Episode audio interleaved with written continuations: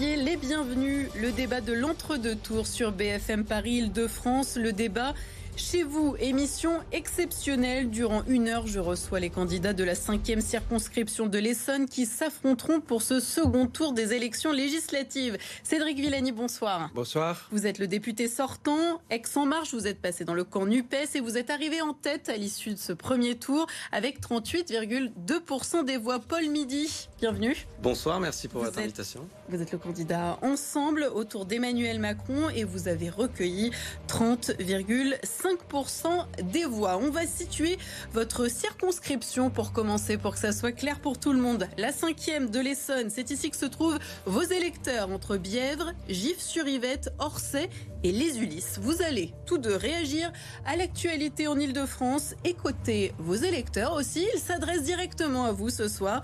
Nous vous poserons aussi cette question. Les températures s'affolent près de 40 degrés ce samedi localement. Un pic de pollution aussi. Comment l'Essonne peut s'adapter face au réchauffement climatique? Du débat du témoignage. Nous retrouverons aussi en direct un agriculteur francilien qui nous racontera quel impact a cette chaleur sur ces, ces, terres, sur ces terres céréalières. Nous attendons donc vos propositions concrètes pour répondre aux interrogations, aux inquiétudes des franciliens. Vous avez le menu, on y va.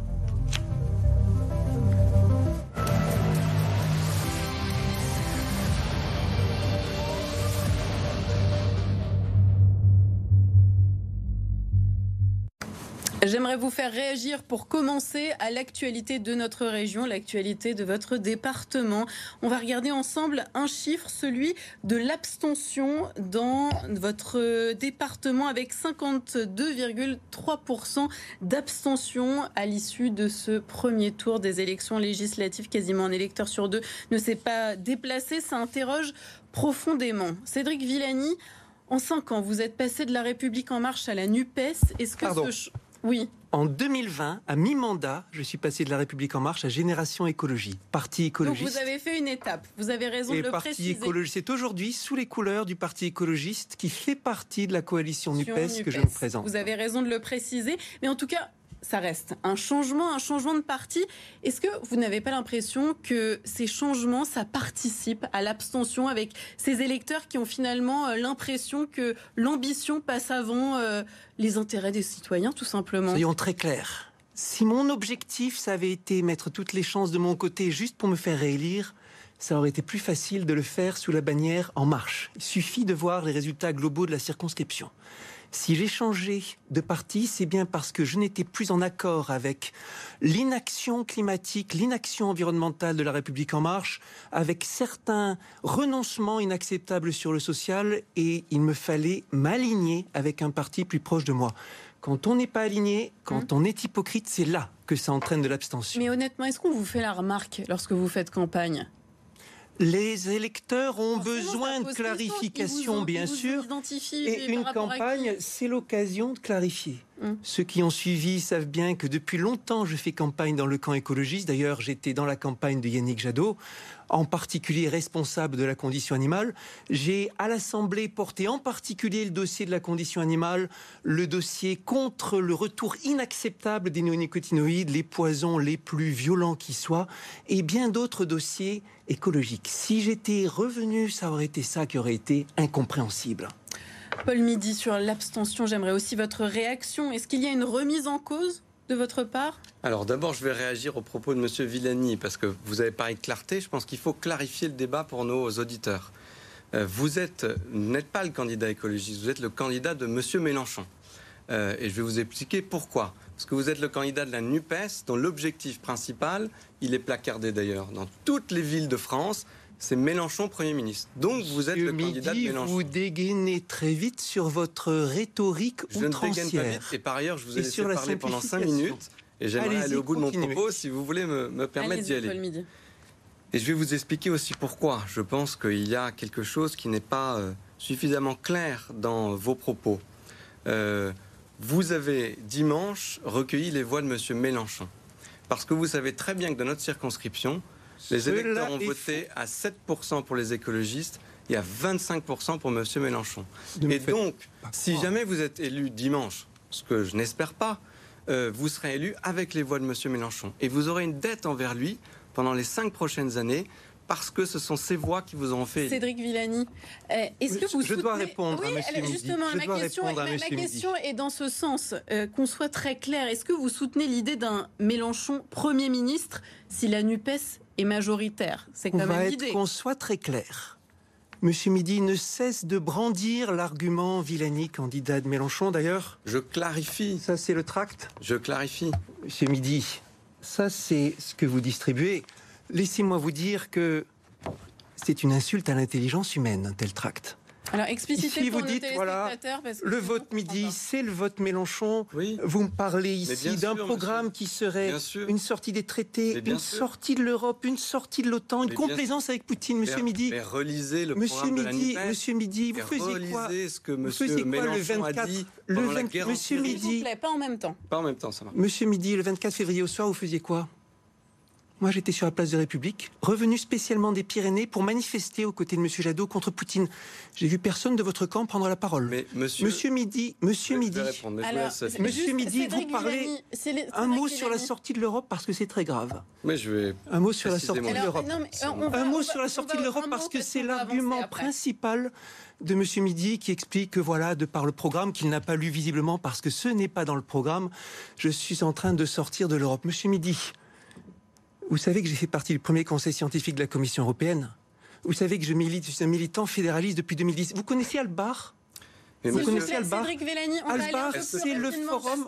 Albar, c'est le forum fédéraliste. Albar, c'est le forum fédéraliste qui se tient chaque année dans cette petite ville d'Autriche où Erwin Schrödinger est enterré et où l'on discute de l'avenir de l'Europe. Je fais partie de son conseil scientifique. J'y vais chaque année. Je vous invite. Non mais Monsieur Villani. Voici une belle gourde Albar que je vous offre. Si je peux. Euh, Venez et ça vous donnera, ça vous donnera l'occasion de venir chez des gens qui cherchent à élever le débat, eux. Oui, mais moi je cherche. Paul Midi, on vous écoute sur le sujet après une dernière question et on va passer à la, la complaisance avec Poutine et l'Europe, parce que je pense que c'est très important. Moi, je remets pas en cause la sincérité de votre euh, engagement. Ce que je remets en cause, c'est le fait que vous soyez fourvoyé avec Monsieur euh, Mélenchon. Et je vais vous expliquer pourquoi quand, je parle de complaisance avec M. Poutine, Monsieur Mélenchon. Faites attention à vos mots quand vous parlez de complaisance. Eh bien, je vais l'expliquer. Monsieur, Monsieur Jadot était, le plus dur de tous les candidats à la présidentielle quant à Vladimir Poutine. Vous plaît. On va laisser Paul Midi s'exprimer. Monsieur Mélenchon était pour l'intervention russe en Syrie, où on a bombardé des civils à Alep. Monsieur Mélenchon, sur son blog, s'est satisfait de l'annexion de la Crimée par la Russie. Donc, j'appelle ça de la complaisance avec M. Poutine. Point Monsieur Midi, qui est le candidat à la législative Monsieur Mélenchon ou moi On peut, s'il vous plaît, parler de l'élection législative en Essonne On va parler de l'élection législative, c'est important. Je ne remets pas en cause votre engagement européen. Euh, et je suis sûr qu'il est sincère, j'ai pas de doute là-dessus. Mais par contre, relisez tous les propos de la NUPS et de M. Mélenchon quand on veut sortir unilatéralement de relisez les propos de Yannick Jadot sur Vladimir Poutine et il y a zéro ambiguïté. Je suis ici candidat au nom des écologistes, que ce soit bien compris, dans une coalition. Puisque vous me montrez les, différents Non mais s'il vous plaît, on va, pas, on va pas... Juste une dernière question pour clarifier, Cédric Villani, et après on va passer à autre chose. On va clarifier par une dernière question. Vous me répondez par oui ou par non. Est-ce que vous soutenez l'idée d'un Mélenchon Premier ministre si la NUPES est majoritaire Et est-ce que vous défendrez toutes les propositions de la NUPES? Les propositions de la NUPES, je les défends. Mais pour ce qui est du Premier ministre, Monsieur Midi, Monsieur Midi, Monsieur Midi, vous, la défendez aussi, parlez sans arrêt, vous parlez sans arrêt de la question Mélenchon Premier ministre. Vous savez bien, le président de la République l'a dit, il ne se laissera pas imposer le choix du Premier ministre. Ce qui vous empêche de dormir, ce qui empêche le président de dormir, apparemment, vu sa déclaration sur le tarmac de l'aéroport d'Orly, c'est l'idée qu'il n'y ait pas de majorité absolue LREM. Exactement. Vous êtes confirmé. important. Alors expliquez-moi. de cette élection. Expliquez-moi. Je pense qu'on a le choix. Il y a trois choix pour les Français. Il y a le choix d'avoir dès lundi matin M. Mélenchon qui est Premier ministre. Il y a l'autre choix qui est de donner une majorité absolue au président de la République pour qu'il puisse mettre en œuvre son programme. Et il y a un choix intermédiaire qui est tout à fait possible, c'est que ni M. Mélenchon n'est Premier ministre, mais il y a 150 députés LFI à l'Assemblée nationale, et euh, le président n'a pas de majorité à l'Assemblée. Et ça, ça sera le désordre et le bazar. vous vous souvenez quand le quinquennat Vous souvenez-vous Il a parlé de bazar. vous souvenez-vous Vous souvenez-vous Ouais, vous souvenez-vous quand Emmanuel Macron parlait de la proportionnelle intégrale à l'Assemblée en disant que c'était la démocratie? Non, Vous savez comment ça fonctionne Il l'a prononcé lui, il l'a proposé, il l'a proposé, il l'a proposé, il l'a proposé. Savez-vous proportion intégrale s'il y a un seul tour de scrutin on serait déjà, si c'était une proportion intégrale, en train de faire la composition de, l'Assemblée. Je reprends les propos du président, excusez-moi. Excusez-moi, je reprends les propos du président. Comment peut-on dire un jour que la proportion intégrale, c'est la démocratie, et plus tard que c'est le bazar, et même la sortie de la République, comme l'a dit le président Non, le bazar. la sortie de la République, c'est ça qu'on a entendu. du quotidien pour les Franciliens. Alors, allons-y, on est là pour ça. Ils nous regardent pour ça. Donc, si vous voulez, vous pouvez continuer à débattre sur ce que vous voulez, mais je pense que les gens qui nous regardent... C'est M. Midi qui a lancé le débat non, mais le national c'est important. Il faut clarifier et je pense qu'on l'a fait. On va parler des épreuves du bac. Le bac, on va penser quand même à nos lycéens qui sont en train de plancher sur leur copie. Cédric Villani, ce baccalauréat Blanquer qui a été mis en place pour la première année, là, pour cette année 2022, vous y adhérez ou pas? La réforme du baccalauréat a été ratée en particulier dans l'enseignement de sciences, le dossier que j'ai le plus suivi, j'avais eu les assurances du ministère que après la réforme, il y aurait plus d'heures de mathématiques qu'avant. Devinez quoi? Mathématiques, c'est la discipline qui a le plus perdu d'heures d'enseignement au cours de la réforme. Et c'est ma discipline, et c'est une discipline importante. J'en discutais encore il y a trois heures avec une enseignante de mathématiques passionnée et terrifiée de l'évolution de la situation à l'issue de la réforme du bac. Une discipline qui non seulement vous donne de la culture scientifique, mais aussi des réflexes du quotidien, mais aussi la capacité de raisonner déductif et aussi la possibilité de continuer des études de sciences. Paul Midi. Oui, alors je pense pour répondre à votre question, euh, il y a une bonne évolution, c'est d'aller vers plus de contrôle continu. Voilà. Après, est-ce que le bac est parfait? Non. Euh, et je, rejoins, bah, je rejoins euh, les propos qui viennent d'être tenus sur les mathématiques. Euh, le fait de les avoir rendus plus obligatoires euh, était, je pense, une erreur. Euh, moi-même, j'ai fait beaucoup de maths. J'étais étudiant à l'école mmh. polytechnique. J'aime les maths. Donc il faut revenir dessus. mais oui, il faut revenir dessus. Et le président lui-même l'a mis dans son programme. C'était une erreur euh, de, du quinquennat précédent. Vous, vous avez peut-être compris, moi j'ai pas compris ce qu'a dit le président. il a dit une heure et demie de mathématiques en plus, mais optionnel pour ceux qui n'ont pas Non, c'est parce que progressivement, il faut le remettre en place, mais les mathématiques vont redevenir obligatoires. Je pense que c'est très important, et c'était une erreur qui a été faite dans n'avez-vous pas comme moi, N'avez-vous pas comme moi entendu le ministre de l'Éducation nationale nous expliquer que mathématiques était toujours dans le cours de tronc commun, dans un format intéressant et interdisciplinaire? Oui, et alors? Ben, c'était ça la situation qu'on a vue. Le problème, c'est pas que maths soit absente. Le problème, c'est que les profs de maths ne participent pas au cours de tronc commun. Tout le monde, si on rentre une dernière clarification on peut se mettre d'accord. Les maths, c'est très important. Ça doit être dans le tronc commun, obligatoire, et c'est ça qu'il y a dans le programme présidentiel. Une autre actualité. Euh, excusez-moi, c'était déjà. Mais enfin, peu importe, on en reparlera, mais c'est plus subtil que vous ne le dites. Une autre actualité qui, n'a rien à voir. Hein, c'est dans votre département, dans, dans l'Essonne, le corps d'un chien décapité a été découvert dans une rue de Brunois. C'est un bénévole de la fondation euh, Brigitte Bardot qui a lancé un appel à témoins pour tenter d'identifier son propriétaire. L'association va porter plainte. La maltraitance animale, Paul Midi, c'est un sujet sur lequel vous pourriez vous engager à l'Assemblée nationale? Oui, bien sûr. Et d'ailleurs, le gouvernement s'est engagé euh, déjà euh, durant le quinquennat précédent, puisque nous avons passé une loi sur le bien-être animal, dans lequel on a interdit le broyage des poussins, des pratiques mmh. barbares comme la chasse à la glu, euh, on a interdit les, animaux Qu'est-ce que j'entends? Alors, je, vais essayer d'en placer une, hein, si vous me permettez, M. Villani. On laisse Paul Et dans cette loi, on a augmenté les sanctions pour ceux qui maltraitent les animaux. Je ne dis pas que tout est réglé, c'est une étape et il faut qu'on avance, bien sûr, sur ce sujet. Cédric Villani. D'abord, je tiens à saluer la Fondation Brigitte Bardot et son directeur général Christophe Marie, un homme précieux avec qui j'ai fait du bon travail à l'Assemblée au cours de ces dernières années sur la question animale. Ensuite, quand j'entends que le gouvernement serait revenu sur la chasse à la glu, je rigole dans ma proposition de loi, il y avait la sortie des chasses à la glu et des autres chasses traditionnelles. Il y avait la fin de la chasse à la cour. Pardon, je rectifie ce que vous dites. Je laisse finir. Pourquoi vous rigolez? Parce que c'est pas comme il y avait aussi la fin de la vénerie sous terre. C'est pas ce qui s'est passé. Le gouvernement a ah tenu à préserver jusqu'à y être acculé d'abord par le niveau européen. Et la France a été en infraction avec l'Europe des années, des années durant. Et, ensuite, en tentant, actuelle? en tentant, le gouvernement a même tenté une exception. Le gouvernement a tenté une exception. C'est le Conseil d'État qui a fait annuler les ce qu'a dit le gouvernement. C'est le Conseil. le gouvernement a tenté de. Pardon, je vous le dis. Finissez, s'il vous plaît. Le, je laisse la parole au président Willy Schren, le président de la Fédération des chasseurs, qui a dit chaque fois qu'un ministre de l'écologie a voulu empiéter sur les droits des chasseurs, le président Macron nous a sauvés. Ça veut tout dire. Et c'était le cas aussi pour la chasse à la glu que le gouvernement a tenté de sauver jusqu'au dernier souffle. Paul Midi, une, une réaction, après on va parler, non, mais la réaction, Parce que vous parlez de propositions de loi que vous avez faites. Sur, sur la chasse aussi.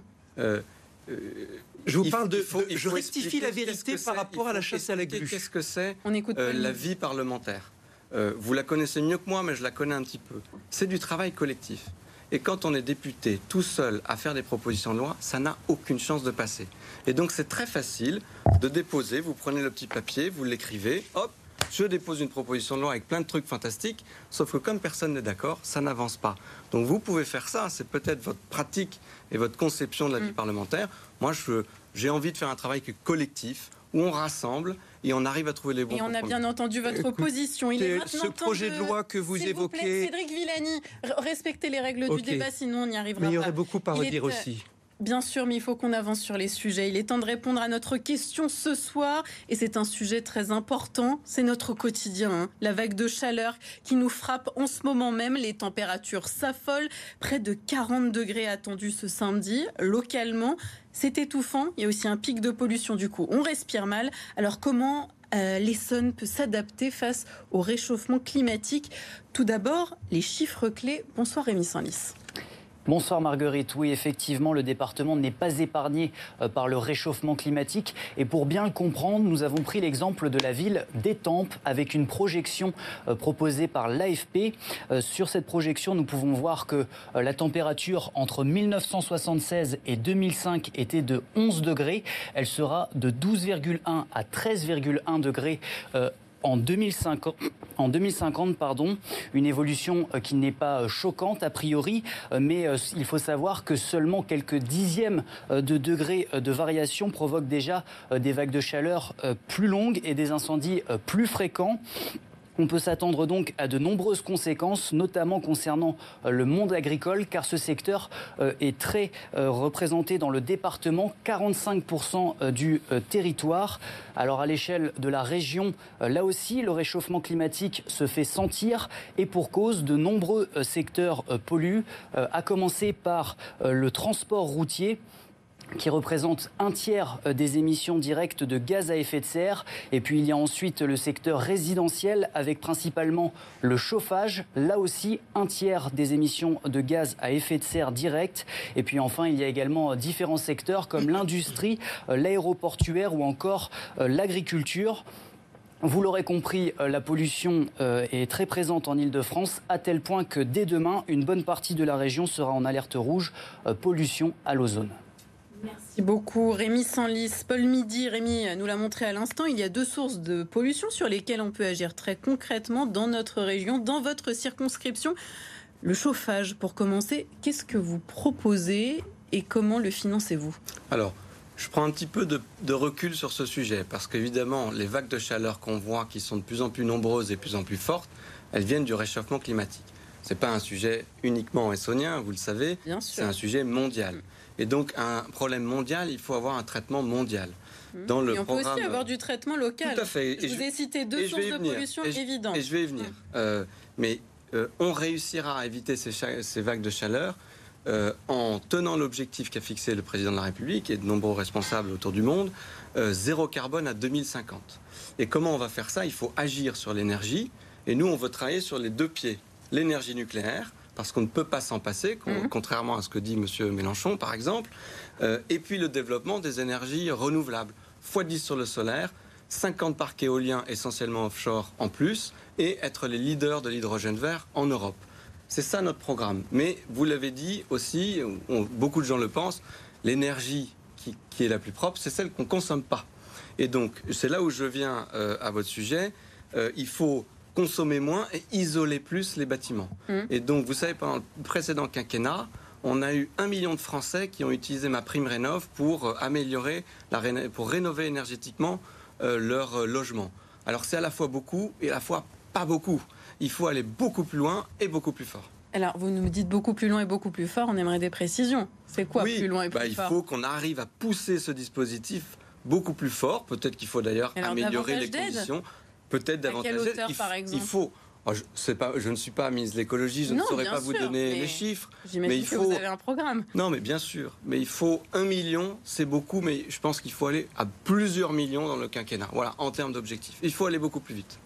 Cédric Villani, sur cette question de gérer, par exemple, le chauffage, les énergies. Alors, je vous parle du chauffage parce que c'est très francilien, le chauffage au bois, ça pollue euh, notre atmosphère. Qu'est-ce qu'on fait? En premier, je vous le donne, l'objectif. 700 000 rénovations par an, c'est ce sur quoi nous sommes engagés. Mais il me semble avoir la rénovation, vous avez le même objectif. Ben, il me semble avoir vu ce chiffre de 700 000 aussi sur les tracts de Monsieur Midi. il semblait avoir oublié le chiffre, mais c'est bon de le rappeler. Les 700 000, c'est important parce qu'on était un ordre de grandeur au-dessous qu'au dernier quinquennat. Ma prime rénove, c'est beaucoup d'administration, c'est beaucoup de gens découragés et ce sont des aides qui ne sont pas suffisantes. Comment on peut faire mieux? C'est un vrai objectif dans lequel tout le discours politique, l'administration doit se mettre en place et dans lequel il faut suivre les objectifs ambitieux. Mmh. Je, ne peux m'empêcher, je ne peux m'empêcher de je ne peux m'empêcher de sourire quand j'entends parler de suivre des objectifs ambitieux après ce que nous avons vu sur la Convention citoyenne pour le climat. Le président nomme une Convention citoyenne pour le climat tirée au sort, ce qui est le moyen le plus représentatif, nomme un haut conseil pour le climat fait d'experts et demande au premier des mesures fortes pour assurer la bonne trajectoire carbone.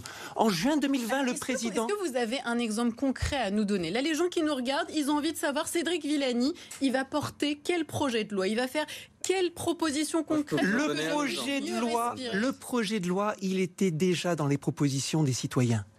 Et en juin 2020, le président Macron, il s'est public, il suffit de le regarder. Et en juin 2020, le président Macron dit Je prends 146 de vos 149 mesures. Qu'est-ce qui s'est passé un an après Lessivage complet. Lessivage complet du projet de loi qui a été renié par les citoyens tirés au sort eux-mêmes et renié par le Haut Conseil pour le climat. Il n'y a pas besoin de chercher les choses extravagantes. C'était déjà dans le travail des conventions citoyennes pour le climat que le président n'a pas fait appliquer. Paul Midi, vous nous disiez un exemple concret. Oui, parce que vous avez parlé par exemple des récoltes. Hum. Et donc vous savez, il y a eu un travail très collectif mené par l'ancien ministre de l'Agriculture qui s'appelle le Varenne de l'eau. Mm. Euh, et notamment avec une refonte de l'assurance récolte euh, qui permet de doubler les moyens de 300 millions à 600 millions d'euros, doubler les moyens pour aider les agriculteurs face à ces épisodes climatiques qui vont être de plus en plus radicaux et dur pour leur, euh, pour leur métier. Ça tombe bien parce que nous sommes en direct avec un agriculteur de notre région. Bonsoir Julien Thierry, merci d'être avec nous. Euh, vous êtes agriculteur sur le plateau de Saclay. Alors c'est particulier le plateau de Saclay puisque euh, le déploiement de la ligne 18 pourrait passer vos terres agricoles, la ligne 18 du Grand Paris Express. On va y revenir, mais déjà Julien, vous qui travaillez en extérieur, ça va avec la chaleur et comment vont vos exploitations de céréales? Ah oui.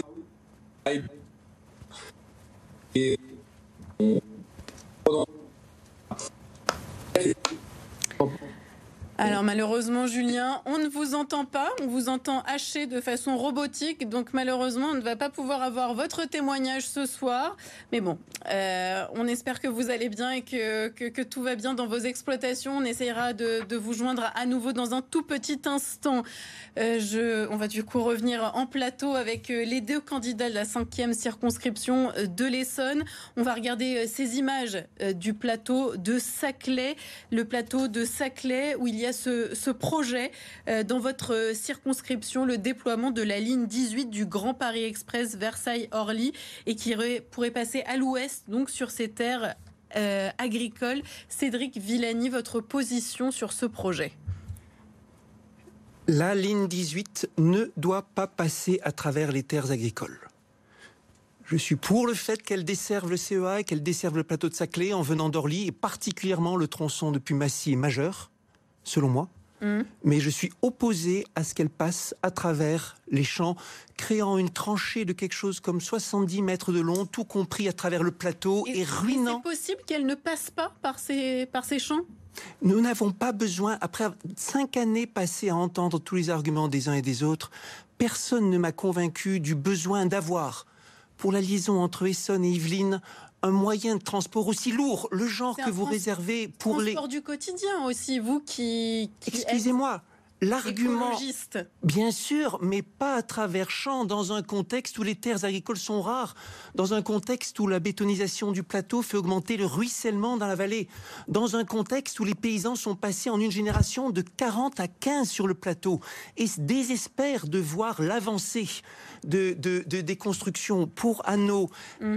à nos amis, à nos spectateurs essoniens, je recommande le film de Martine de Biès et Claire Leluc, Terre précieuse, qui décrit tellement bien cet écosystème fragile. Paul Midi, vous, par contre, cette ligne 18, ce n'est pas forcément un problème? Alors, je pense qu'il euh, faut préserver les terres agricoles qu'on a sur le plateau de Saclay. Alors là, si elle passe sur les terres agricoles, ça va être compliqué. Je, hum. vais y venir. Hum. Euh, vous avez une loi qui, est, euh, qui a défini une ZPNAF. Je ne vais pas rentrer dans les complexités, hum. mais qui est un équilibre où on a défini les territoires qui doivent rester terres agricoles et les territoires qui sont ouverts à la construction pour Paris-Saclay, qui est un des plus grands clusters mondiaux d'innovation dans le top 5. C'est notre Silicon Valley à la française.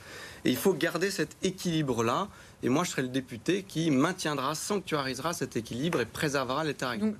Pour la ligne 18, euh, qu'est-ce qu'on cherche à faire?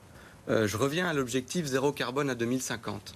Euh, on a besoin, pour atteindre cet objectif, de sortir du tout voiture et donc de proposer du transport public. Et donc, qu'est-ce qu'on fait? On construit Grand Paris, qui est une grande boucle autour de l'île de mhm. France. et donc, moi, j'y suis favorable. Il faut construire et aller jusqu'au bout de la ligne 18 euh, qui passe effectivement par le, par le plateau de Saclay. Alors, est-ce qu'elle aurait pu passer par un autre endroit? C'est toute la question. Maintenant, on a fait un choix, ou en tout cas les gouvernements et précédents. Vous le soutenez je, le soutiens, mais je vais expliquer mon, propos. Euh, les gouvernements précédents ont fait un choix, c'est de mettre Paris-Saclay, ce cluster d'innovation, sur le plateau. Et c'est important que cette ligne 18, elle passe par euh, ce cluster. Je crois que M. Villani est d'accord avec ça, mais ce que M. Villani propose, si j'ai bien compris, c'est d'arrêter la ligne en plein champ à Saclay, au milieu de nulle part euh, pour euh, arrêter la ligne. Moi, je pense qu'il faut une boucle complète. Par contre, il faut minimiser le plus possible son impact écologique parce qu'il sera existant. Euh, ça créera des nuisances sonores, des nuisances visuelles. Mais il y a encore un nombre de moyens pour les limiter. Excusez-moi, d'abord, ce que Paul Midi appelle un arrêt en plein champ, c'est le CEA. Et le CEA, c'est un centre considérable de recherche et d'innovation. Mais en soi, c'est comme une petite ville, le CEA. Bien sûr. À l'ouest du CEA, c'est complètement différent. Et pour les communes de Villiers-le-Bacle, qui a fait un recours contre cette ligne, pour les communes de Châteaufort, pour les communes qui sont dans le coin, c'est vécu comme une agression, comme une catastrophe. C'est pas comme ça qu'on va redorer l'image du métier d'agriculteur à une époque où nous avons besoin, pour l'avenir, pour la transition agroécologique, de centaines de milliers de postes. Cédric Villani, comment fait-on pour protéger ces terres nourricières? D'abord dans le discours, on sort, on sort d'abord dans le discours, je commence au plus haut, hum. de cette idée délétère que le plateau de Saclay est une Silicon Valley à la française, comme je viens de l'entendre. D'abord, excusez, Silicon Valley à la française, c'est ce que vient de, de citer Paul Midi. D'abord, la Silicon Valley n'existait pas que déjà depuis des siècles, le plateau de Saclay était un territoire d'innovation depuis le crèvement des fameuses rigoles sous Louis XIV. Ensuite, excusez-moi, avant la Silicon Valley, il y avait aussi le CEA, il y a eu l'école polytechnique, il y a tout ce que vous voulez. on veut, on veut dans le discours, mesure vos dans, eh bien, on ne la fait pas cette ligne. Un mode de transport bien plus léger suffira. je vous ai posé une autre question. Majeur. Comment fait-on pour protéger ces terres nourricières? Quels seront les outils? Le principal outil, c'est de ne pas faire cette ligne. Ensuite, l'outil, c'est d'accompagner les agriculteurs nouvelle loi pour le partage du foncier et pour faciliter l'accès à la propriété jusqu'au CEA Saclay. oui. Vous l'arrêtez, c'est-à-dire le Grand Paris Express. Et je l'arrête, oui. vous l'arrêtez à Saclay. Écoutez, la, la majesté, hein. si vous voulez, le plateau de Saclay est bien plus important que le plaisir de voir une boucle se refermer. Excusez-moi. Et dans le plateau de Saclay, le soir, si vous promenez près de l'étang de Saclay, vous entendez les grenouilles qui coassent vous avez les réserves ornithologiques et l'observatoire. Protéger cette ZPA. Et si vous la, c'est euh, pas ma conception. Le député qui sanctuarisera cette ZPA. Eh ben, commencez, si vous la sanctuarisez, euh, par, arrêter la construction de cette ligne 18 dont l'utilité n'a pas été démontrée. Et, et plus j'ai, plus largement, on va dire, on voit que ça vous importe beaucoup de protéger ces terres. Plus généralement, vous, députés, quelle loi allez-vous voter pour protéger ces terres agricoles? Le renforcement de la zone de protection naturelle, agricole et forestière, je l'ai déjà porté à l'Assemblée en inscrivant l'existence de la charte dans la loi, en inscrivant le comité de pilotage dans la loi, c'est très important. Ça a été retoqué sèchement par le gouvernement en 4 minutes au passage en commission, en 4 secondes au passage en hémicycle. Quand on me dit maintenant de la République en marche qu'ils veulent sanctuariser le plateau, je ne peux que sourire, mais d'un sourire triste. Maintenant, une chose encore, la cohésion, la dernière, la synergie entre le plateau de Saclay agricole et le plateau de Saclay scientifique est majeure pour l'identité. C'est pas une Silicon Valley qu'on veut. C'est un endroit où se crée l'agriculture de demain, où il y a de la cohésion et de la concertation et des, et des organes de recherche partagés entre l'INRAE, entre l'agroparitech. C'est sujet. C'est le sujet. C'est l'identité du plateau. Ça protégera, ah. ça protégera le plateau parce que ça l'inscrira dans le projet. Une petite question pour terminer ce premier débat. Vous faites quoi, vous, Paul Midi, pour préserver la planète au quotidien? Oh, Un bah, geste Un geste euh, Écoutez, euh, je fais attention de ne pas utiliser trop d'eau. Mmh. Euh, et de, vous, vous lavez les dents. Voilà, et exactement, et d'éteindre toutes les petites choses et de ne pas générer trop de déchets. Cédric Villani, rapidement, s'il vous plaît, je compte sur vous. Je suis devenu végétarien. Je roule uniquement en vélo. J'ai fait 1300 km à vélo pour cette campagne législative. Bravo. Et je suis passé de... Combien de kilomètres vous faisiez en avion quand vous vous déplacez pour des cours euh, d'un pays à l'autre? Eh ben, ça tombe bien. Maintenant, je fais plus qu'un voyage par an. Depuis 2020, depuis 2020, j'ai planifié un voyage en avion. Bien, ça va améliorer votre bilan carbone. N'est-ce pas? Je vous recommande la même chose. C'était quand vos derniers voyages en avion? Oula, ça fait un moment parce que je m'en souviens plus. Merci à vous deux. Vous avez répondu à la question. On va parler de la vie quotidienne des franciliens ce soir. Ces franciliens qui ont des questions à vous poser ils comptent sur des réponses précises, s'il vous plaît. Une première question de Guillaume sur le pouvoir d'achat.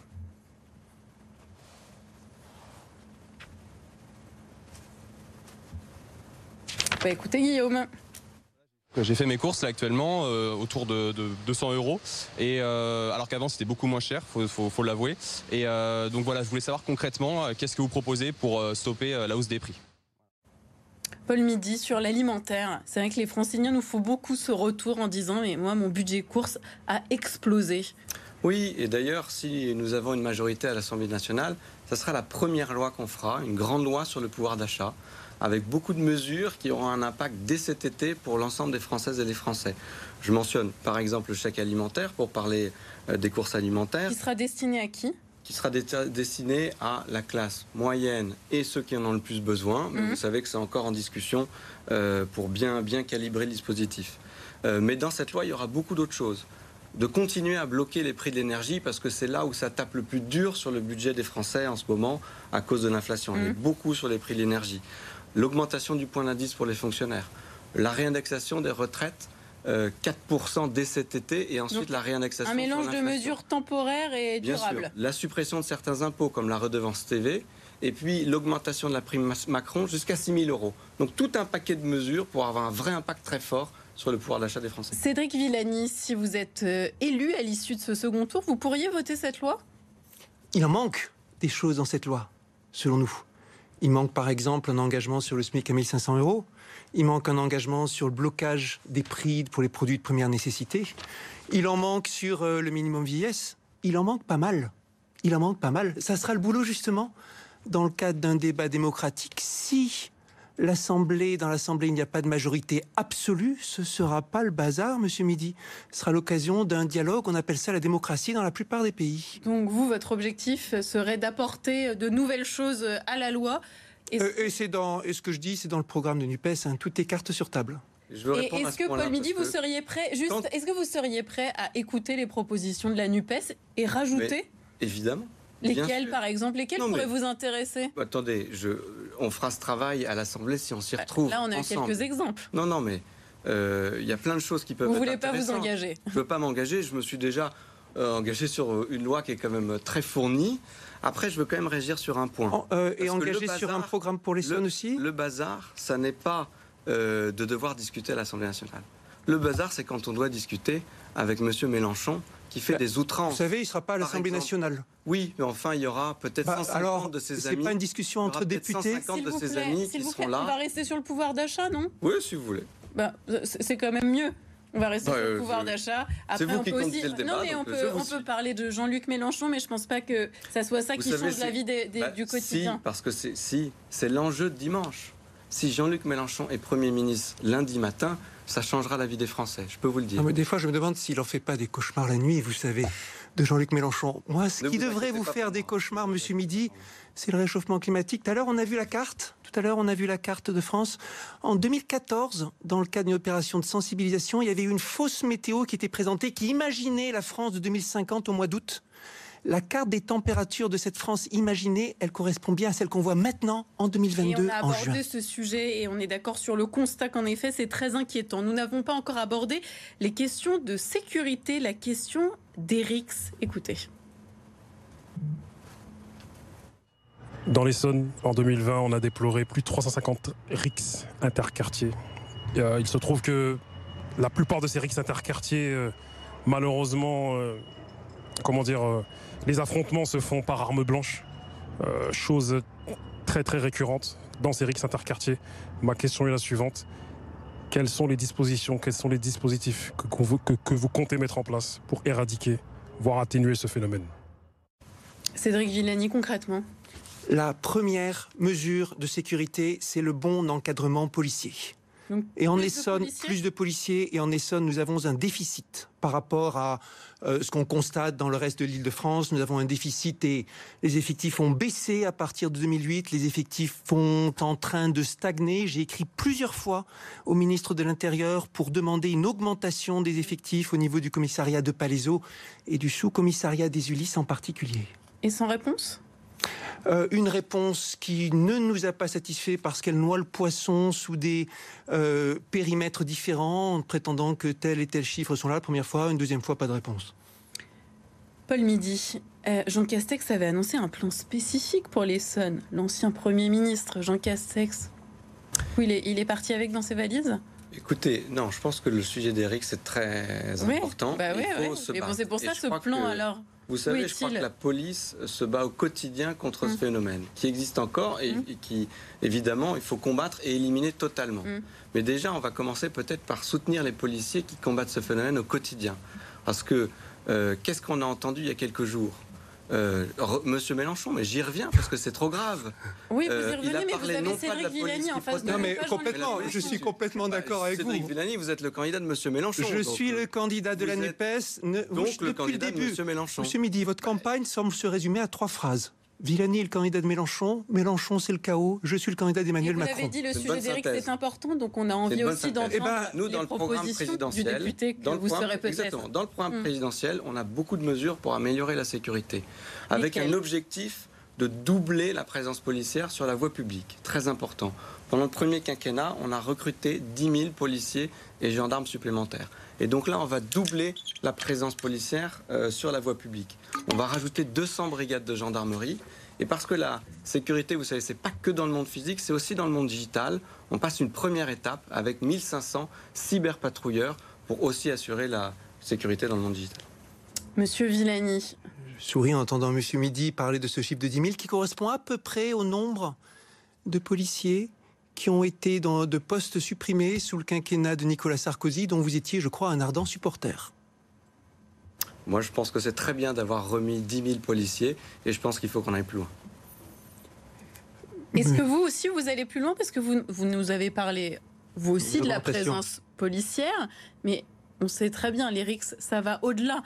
Et c'est un sujet clé dans l'Essonne. Au-delà, c'est quoi? Au-delà, c'est la présence l'éducation, l'instruction, le fait d'avoir un tissu d'accompagnateurs, d'associatifs, d'être au plus près de la population aux Ulysses, aux Ulysse, avec plus de police. Parce que est-ce que vous vous considérez que la police tue ou vous considérez que la police protège? Quel est votre quel est votre pourquoi vous me parlez de ça? Bah, je, voudrais savoir. La police est là pour nous protéger. La police est importante. Vous savez, vous savez, monsieur. Le travail vous savez, vous savez, monsieur Midi. Et les gendarmes. Vous savez, monsieur Midi, l'un de mes oncles a été préfet de l'Essonne, puis préfet de police un préfet très respecté, j'ai le plus grand respect. Vous savez, Monsieur Midi, ça m'est arrivé dans ma circonscription il y a la veuve d'un policier tué dans un acte terroriste. Je sais ce que c'est d'aller voir la veuve, de la revoir. Monsieur Mélenchon, de parler différemment. Mais je sais pas. Puisque c'est pas nouvel ami. Euh, dites à Monsieur Midi que nous sommes ici pour parler de l'Essonne et pas de Monsieur Mélenchon. Je crois qu'il vous a entendu. On va finir sur les RICS, parce que je le disais, c'est un sujet important. Vous me disiez l'éducation, la police, l'éducation. Le fait de tenir, le fait de tenir le tissu. Il y a un travail extraordinaire qui est fait en ce moment. le tissu, d'accord, mais c'est quoi? Il y a un travail. Il y a un travail à tout le service public, à toute la proximité, aux associations. Il y a un travail très fort qui est en train d'être fait par le maire des Ulysses, Clovis Cassan, avec qui nous avons justement interpellé le ministre de l'Intérieur, mais c'est un travail qui fait pas seulement sur la question de l'encadrement policier, mais aussi sur la façon de donner des mmh. perspectives. C'est un modèle pour vous? C'est un travail remarquable qu'il est en train de faire. On va prendre une dernière question d'une francilienne, Amalia. On va la regarder. Elle nous a contacté par mail, Amalia. Je dois prendre un rendez-vous chez le gynécologue et c'est plutôt urgent. Il n'y a pas de rendez-vous avant octobre. Je fais quoi? Je vais aux urgences? Paul Midi, qu'est-ce qu'on fait pour Amalia? Non, mais sa question est très bien posée parce qu'elle montre euh, la difficulté euh, dans laquelle nous sommes aujourd'hui, avec mhm. d'ailleurs en, en Essonne et dans notre circonscription des déserts médicaux. Et donc, ça doit être euh, évidemment une action forte du gouvernement de lutter contre ces déserts médicaux. Euh, c'est pas qu'une question de moyens, il faut réussir à, attirer les médecins et en, particulier les spécialistes et on les dans chacun des, des incitations financières? Oui, je pense qu'il y a un sujet des rémunérations et il y a aussi le sujet des conditions de travail. Vous connaissez peut-être le sujet des maisons de santé qui permettent de regrouper plusieurs spécialistes dans un lieu, mais qui est beaucoup plus simple à organiser qu'un hôpital, beaucoup moins coûteux, mais qui permet à ces spécialistes de travailler en équipe. Euh, et donc c'est une des solutions, je pense, sur laquelle il faut avancer dans, dans les prochaines années. Cédric Villani. De façon générale, une revalorisation du service public et de l'hôpital en particulier. En Essonne, un sujet majeur, c'est l'arrivée du nouvel hôpital sur le plateau de Saclay à horizon 2024, qui ne doit pas se faire au détriment des autres hôpitaux. Orsay, Longjumeau, Juvisy, les trois hôpitaux du Nord-Essonne. Il y a des services qui vont fermer? Il y a des services qui ont déjà fermé. Le service pédiatrie à Orsay, ça fait longtemps qu'il n'assure plus une partie de ses consultations. D'autres services qui se sont retrouvés fermés, il y a eu le, à Juvisy, il y a l'hôpital qui est revendu euh, euh, à mm. Corian, à Longjumeau. Il y a des craintes sur la déperdition d'une partie importante de l'hôpital. C'est un sujet majeur. Reconnaissons que l'arrivée de l'hôpital va permettre de revaloriser l'ensemble de l'attractivité du territoire, mais pour autant ne baissons surtout pas la garde sur les hôpitaux de proximité. C'est un travail, c'est un dossier sur lequel je suis très impliqué avec les syndicats et le mouvement Sauvegardons l'hôpital. Et pour faire venir euh, les soignants, parce qu'on parle de déserts médicaux, donc il faut les faire revenir. Paul Midi parlait d'incitation financière, de valorisation Valorisation très importante. Dans le cas que je vous évoque de l'hôpital de Saclay, euh, dans le cas des Ulysses, c'est aussi le dossier majeur du Nord-Essonne que sont les mobilités. Le plan global de mobilité et le risque d'engorgement justement de, de, qui peut venir avec cet hôpital. Et c'est pas que la question du Grand Paris Express. C'est aussi la question des pistes cyclables. Mmh. C'est aussi la question des téléphériques dont j'espère que nous pourrons le voir pour relier le plateau et la vallée, malgré le reniement d'Île-de-France Mobilité sur ce sujet à ce jour. C'est tout un ensemble qui permettra de désengorger. Quand le dossier de l'hôpital a été soumis à enquête publique, mmh. la réserve du commissaire enquêteur, c'était les mobilités. Impossible de parler du développement et du bien-être en Nord-Essonne sans les mobilités. Donc voilà, les mobilités pour euh, régler la question des déserts médicaux, si je comprends bien. Non, pas que, ne caricaturez pas. bien sûr que les attractivités, bien sûr que les primes, bien sûr que les maisons de santé, le désert médical, je l'ai vécu, moi, en Essonne. Je me souviens, bon sang, de mon dentiste cherchant pendant des années quelqu'un pour l'épauler. Et on a vu le témoignage d'Amalia qui est euh, édifiant. On va terminer notre débat avec notre pour ou contre. Je vais vous poser à chacun des pour ou contre. Merci d'y répondre plutôt brièvement, pareil, concrètement, le plus possible. Pour au compte Paul Midi du 100% végétarien dans les cantines pour les petits franciliens, par exemple? Non, je pense pas 100% végétarien. Par contre, je pense qu'il faut euh, avancer très fortement sur l'offre, c'est-à-dire permettre euh, aux petits franciliens, comme vous les appelez, de pouvoir euh, consommer des plats végétariens. Par contre, pas 100%, je pense pas. Pour ou contre? Alternative végétarienne systématique dans les menus, et puis par exemple deux menus végétariens par semaine, ce serait une bonne piste. Ce sont des mesures qu'on a tenté de porter et qui ont été barrées par le gouvernement. mais c'est une très bonne mesure. Bon, au moins, vous êtes d'accord. Pour ou contre légaliser la consommation du cannabis, qu'elle soit médicale ou récréative Pour. Ce n'est pas dans le programme présidentiel, donc je dirais contre, mais ça mérite un débat et on peut euh, réfléchir au sujet. Pour résolument, et je note que l'une des personnes en Essonne qui ont le plus réfléchi, c'est le député sortant LR Robin Reda, qui, malgré la réticence de sa famille politique, a eu le courage de bien porter le sujet de la légalisation. Euh, d'ailleurs, je crois qu'il est maintenant sous vos couleurs. la majorité présidentielle. Écoutez-le, écoutez-le. Pour ou contre Zinedine Zidane au PSG Alors vraiment, je suis pas un spécialiste de foot, mais l'idée me plaît et donc euh, je suis pour. Et Cédric Villani, vous avez davantage une idée euh, sur la question? Ce n'est pas une question dont je suis spécialiste moi aussi. Vous êtes spécialiste, c'est-à-dire Je ne suis pas ah, spécialiste du PSG. Dans le temps, dans le temps, ça m'est arrivé pour, euh, on va dire, briller, de tenter de faire croire que je m'y connais en football. En vrai, je n'y connais rien. Mes sports, honnête. mes sports, ce sont le tennis, le tennis de table, dans lequel, dans le temps, quand j'étais jeune, j'ai fait de la compétition. Je suis un fan de Djokovic, ce qui est pas si fréquent.